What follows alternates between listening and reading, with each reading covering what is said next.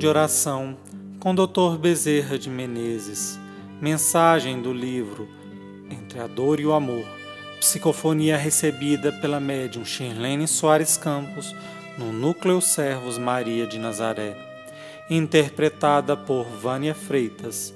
Música executada pela violinista Maria Clara Mesquita e pelo violonista Eric Castanho.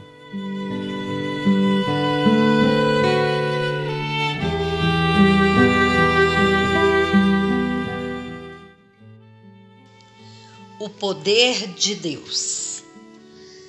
Certa vez, quando Paulo esteve em sua peregrinação em Pátimos, Sérgio Paulo, que era o governador, quis muito conhecê-lo, porque ouviu falar do Evangelho de Jesus, ouviu falar da sua transformação de ilustre tribuno para humilde pregador de uma boa nova de um carpinteiro desconhecido.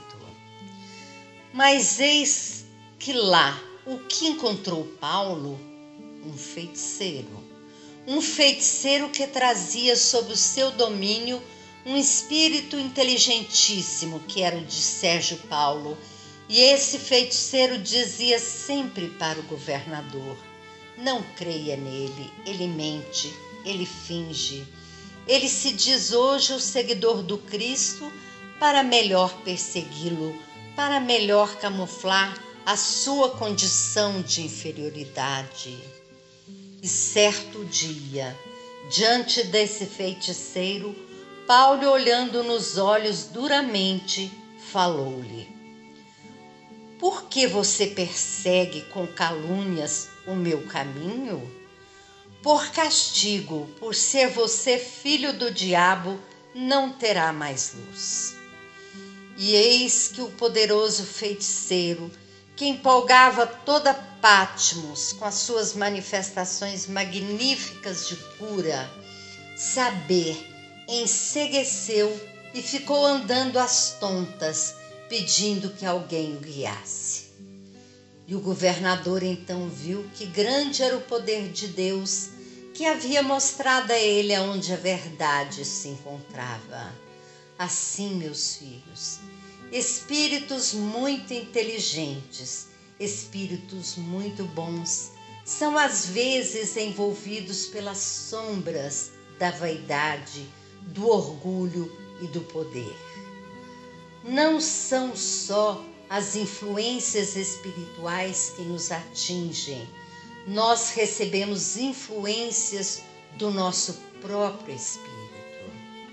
São aquelas chagas abertas na alma que ainda não cicatrizaram, de vaidade, que de repente, num instante, se manifestam, propiciando o alastramento da sombra em nossa volta. Porque ao nos comunicarmos, antes de falarmos com alguém, vai toda a carga vibracional daquilo que pensamos. Então, essa carga vibracional que emitimos vai envolver naquele instante o ambiente e a criatura, vai falar mais do que nossas atitudes. Naquele instante, nós agimos de uma forma aparentemente pura, mas uma grande descarga de forças negativas saiu de dentro de nós.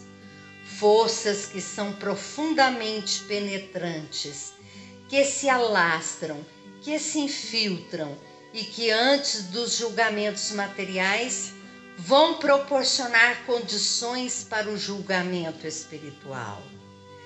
Então, todos os espíritos presentes nesse ambiente em vez de ver uma atitude aparentemente normal, sadia, vão perceber nas suas captações mentais aquilo que não foi feito nem dito, mas foi pensado.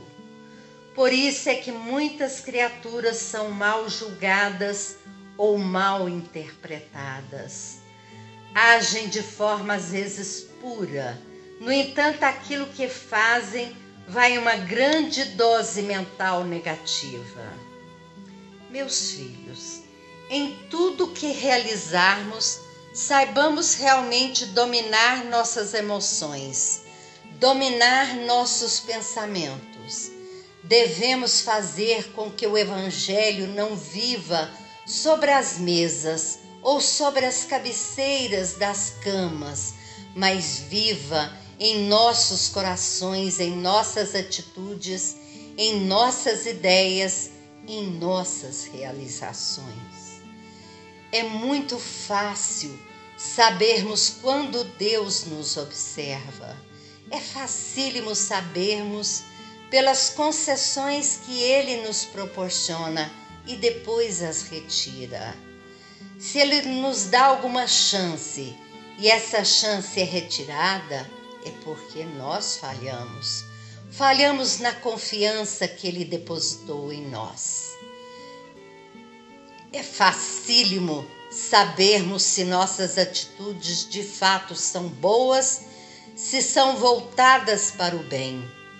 Ao realizarmos alguma coisa boa, se aquilo só cresce, só se estende, só amplia, é porque colocamos o melhor de nossas almas naquele evento. Mas se começamos a realizar alguma coisa e aquilo nos é retirado, se novamente nos é concedido e aquilo nos é retirado de novo, se mais uma vez tornamos a receber e novamente é retirado, então é um instante de alerta. Alerta, meus filhos. Alguma coisa em nós não vai bem e para evitar maiores quedas, maiores débitos, Deus, por meio de seus intermediários, retira-nos a possibilidade de queda maior. É ainda um sinal de que Deus nos ama profundamente. Reclamamos às vezes dos fracassos, contudo, os fracassos muitas vezes são impossibilidades de vitórias espirituais.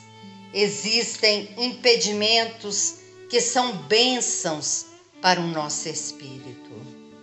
Por isso, ninguém deve ser impedido de trabalhar, nem impedido de realizar alguma coisa. Todos nós somos criaturas falhas, cheias de débito, e a única forma de alcançarmos um pouco de mérito no caminho da luz é trabalharmos muito e sempre pelos que sofrem e caminham nas sombras.